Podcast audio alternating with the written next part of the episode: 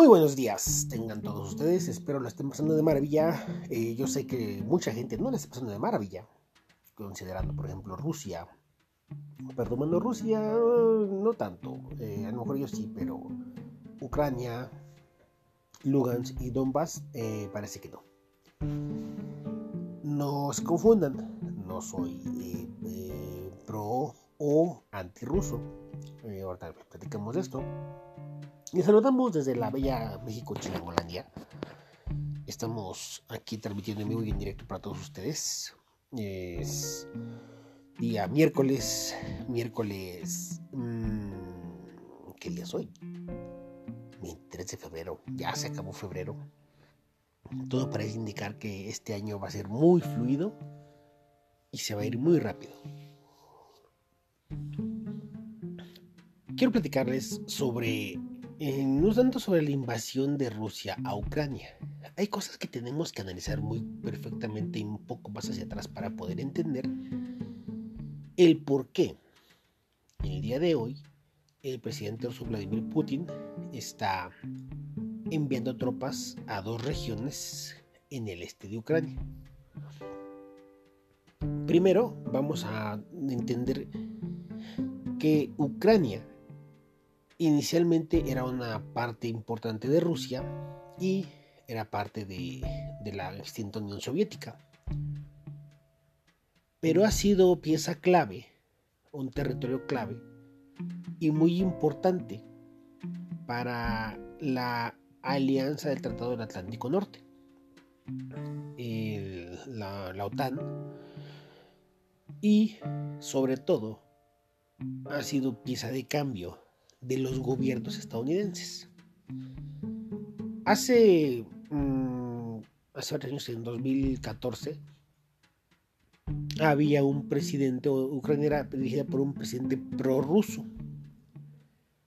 Como este presidente era prorruso, no había problema con Rusia, ya que se apoyaban mutuamente y se limitaban las acciones que pudieran ser hostiles entre ambos una de las razones por las que Rusia eh, construye el Nord Stream 2 es porque de sus gasoductos atraviesa Ucrania. Y después de, las protestas de 2014 y el ascenso al poder de un nuevo presidente, si no me recuerdo es Petro Poroshenko, que es abiertamente antirruso, y pro-estadounidense es lo que hace que y yo, yo voy de muy pendejo, lo que hace que Vladimir Putin se encabrone y comienza la, la anexión de la península de Crimea. Es una parte importante porque, porque Crimea evita que, bueno, bueno, la anexión de Crimea y la construcción del puente evita que las tropas rusas tengan que atravesar el mar y sería una operación muy difícil de llevar a cabo. Tomar Donbass y Lugansk hace que Vladimir Putin quede en control de su gasoducto para poder seguir enviando gas a Europa. Sin embargo, ahorita el Nord Stream 2, que es alimentado por el gasoducto que atraviesa Ucrania, fue suspendido de su certificación para poder entrar en operaciones. Uno de los problemas importantes que viene ahora para Europa es que ese gasoducto podría suministrar eh, entre los dos, el Nord Stream 1 y el Nord Stream 2, entre esos dos gasoductos se pretendía suministrar hasta el 40% del gas que utiliza Europa. En este momento tienen problemas energéticos en Europa el gas en muchas partes de, Europa es muy, muy costoso. Uno de los ejemplos más claros es España. España está pagando muchísimo ya por el, por el gas y por la energía eléctrica. A pesar de que España no le compra gas a Rusia, o compra creo 1 o 5% de su gas lo compra a Rusia, ¿por qué podría verse más afectada también? Simplemente por la ley de oferta y la demanda. Recuerden que los energéticos se mueven a nivel global y los precios también se mueven a nivel global. Entonces, al haber menos gas ruso en circulación, eh, los precios se van a disparar. También lo van a ver aquí en América Latina y en México será muy, quizás un poco menos eh, visible el, aumento del precio del gas, pero obviamente también se va a disparar el precio del gas. Esto es por la parte donde vemos los energéticos. Ahora como Rusia ya tiene control de su gasoducto y las regiones de Donbass y Lugansk ya son, eh, digamos, penínsulas independientes,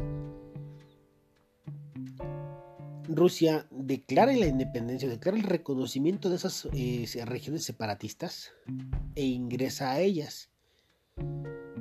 Políticamente y diplomáticamente para Rusia no hizo una invasión a Ucrania.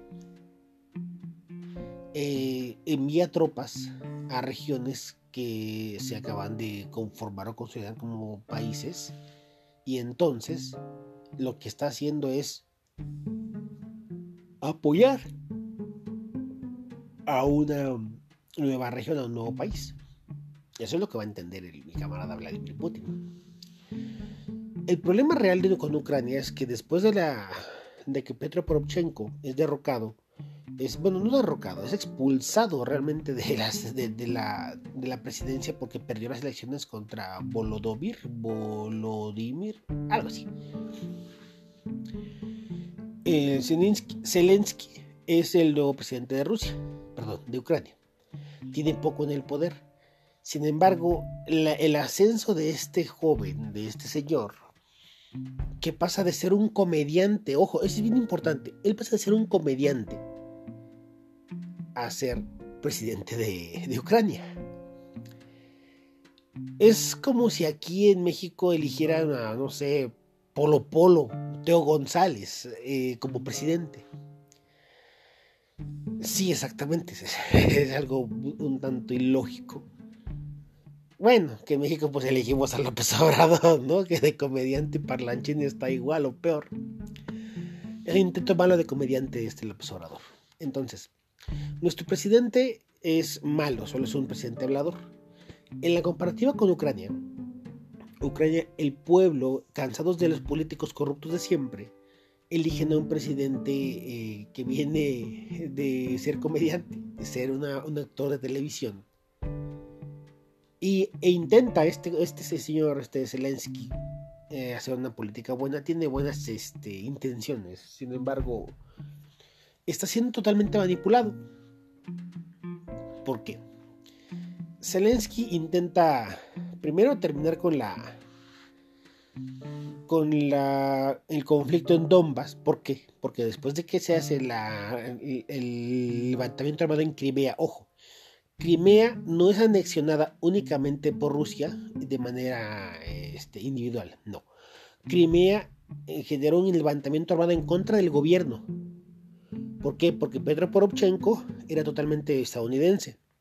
Y este gobierno, estos regímenes, lo que están haciendo es tratar de eliminar todo lo que sea ruso o prorruso. Entonces Crimea se levanta, Donbass y Lungas se levantan en armas y lo que hacen es de que están en como regiones separatistas, en regiones rebeldes, dicen ellos, en contra del gobierno. ¿Por qué? Porque ellos no son estadounidenses, ellos son rusos, todos son rusoparlantes, históricamente son rusos.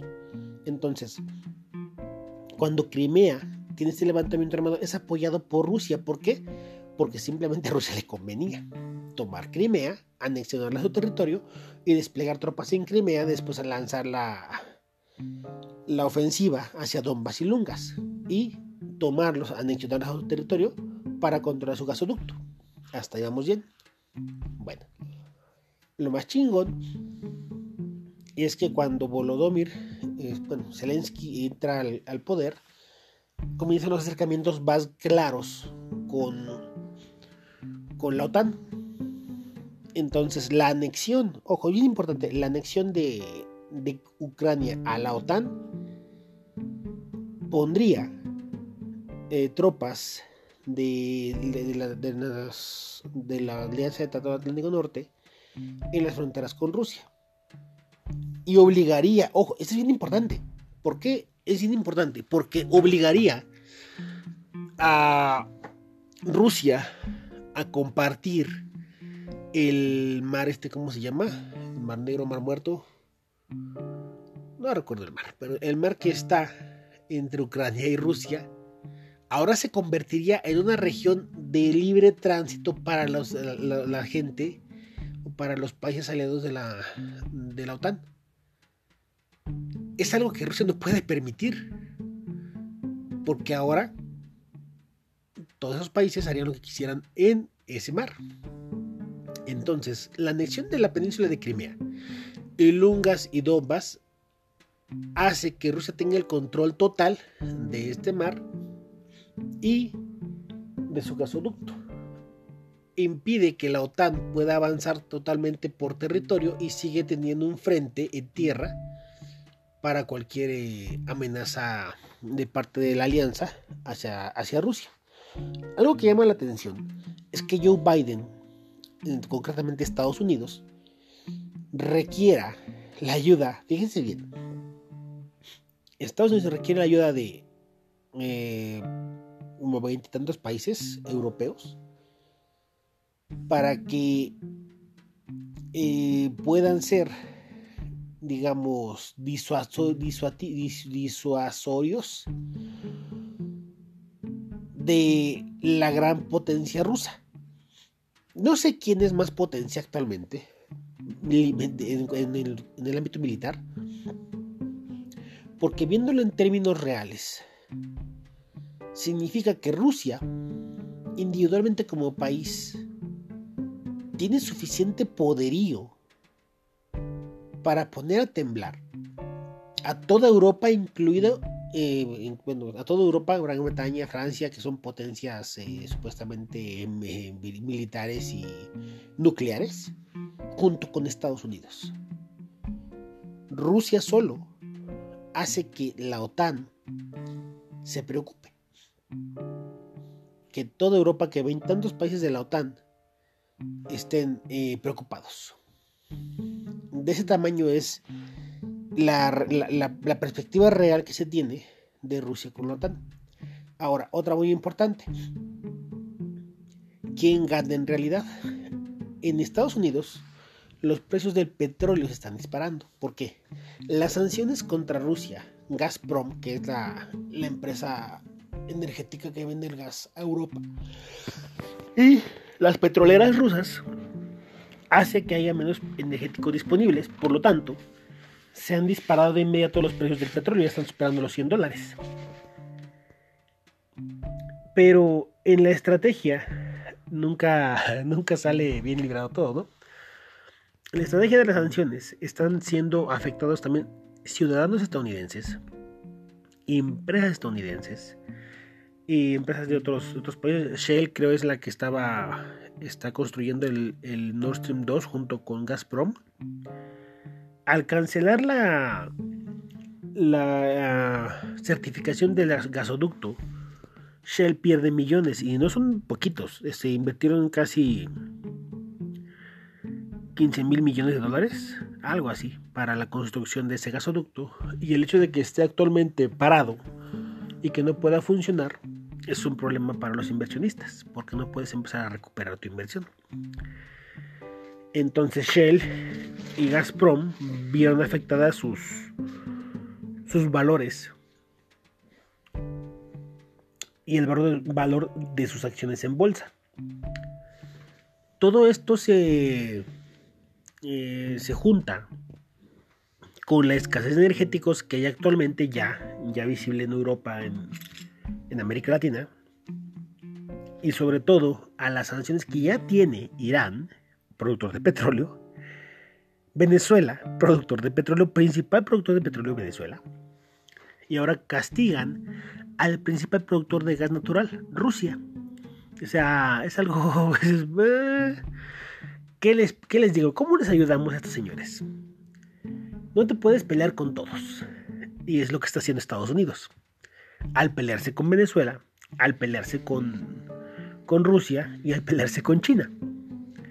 incluido actualmente pues Irán que está también bajo sanciones. Tuvieron que aliviar las sanciones y esto lo acaban de, de dar a conocer hace como un mes, dos meses. Tuvieron que aliviar las sanciones que habían impuesto a Irán porque de aplicar sanciones a Rusia, ya en conjunto con Irán y Venezuela, el precio del petróleo se, habría de disparar mucho más.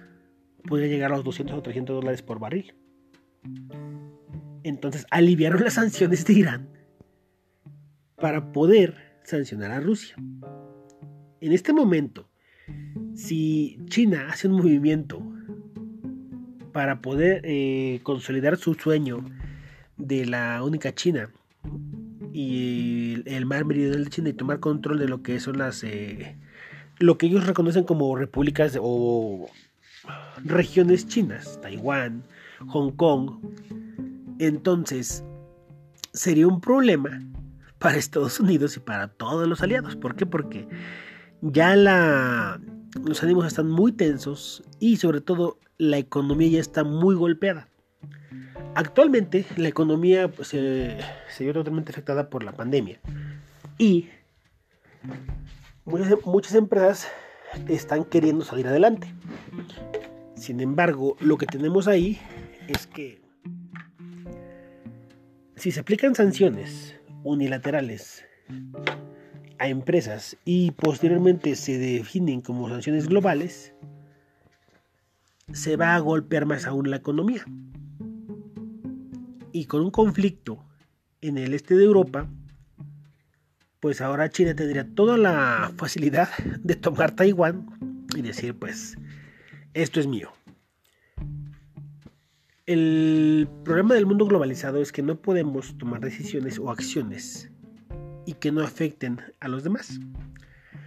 Actualmente Rusia decidió anexarse Crimea reconocer la independencia de Donbass y Lugansk para que ellos decidan si quieren ser rusos o no.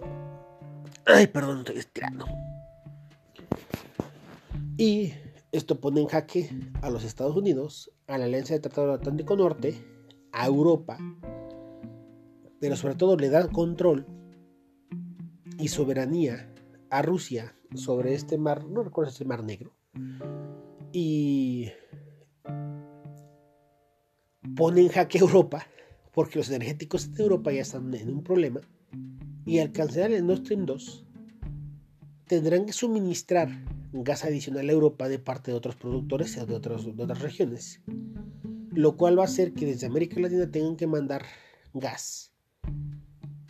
Y tendrían que, una de dos, o aliviar las sanciones a Venezuela, o sufrir la escasez de energéticos que va a afectar directamente a Europa en pleno invierno. Esto lo vamos a ver más adelante. Por ahora solo sabemos que, pues ya mi camarada Vladimir Putin, en, su decir de él, no invadió Ucrania, está únicamente controlando dos regiones que son muy importantes para la economía y para la seguridad rusa. En esa parte se le reconoce que, que tonto no es. Y sobre todo, Sobre todo que el hecho de que la OTAN deba tener tantos países aliados para contrarrestar la amenaza de un solo país, como lo es actualmente Rusia, pues da la, certeza de que en realidad quienes son, eh, quienes son los débiles son todos los países de la OTAN, incluido Estados Unidos. Algo que me llama la atención, lo que me puso a pensar es, ¿qué hubiera pasado si en este caso Donald Trump hubiese ganado las elecciones secundarias en el segundo periodo y actualmente fuese presidente de Estados Unidos? ¿Qué habría pasado? ¿Qué habría hecho eh, mi camarada Vladimir Putin de ser Donald Trump presidente de Estados Unidos? Porque Donald Trump era prorruso reconocía la grandeza de Vladimir Putin. Entonces, es interesante pensar el, actuar de, Donald Trump al respecto. Por eso fue derrocado, no fue derrocado, no fue expulsado del Capitolio, fue este, defraudado, fue un fraude su, su elección, porque en, los términos reales Donald Trump ganó, pero el colegio electoral se aseguró de que Donald Trump no siguiera en el poder, no le convenía a los intereses de Estados Unidos. Es una ventaja del colegio electoral. El pueblo a veces es muy torpe y pues no podían tener un presidente prorruso en Estados Unidos. Pues por ahora es todo, Palomilla. Pórtense bien, es un eh, tema ampliamente controversial. Vamos a tener que analizarlo un poco más a fondo. Ya les iré mandando estos días los podcasts. Disculpen porque no he estado cerca, no he estado aquí con ustedes, pero como les digo, esto no tiene. esto no me genera dinero.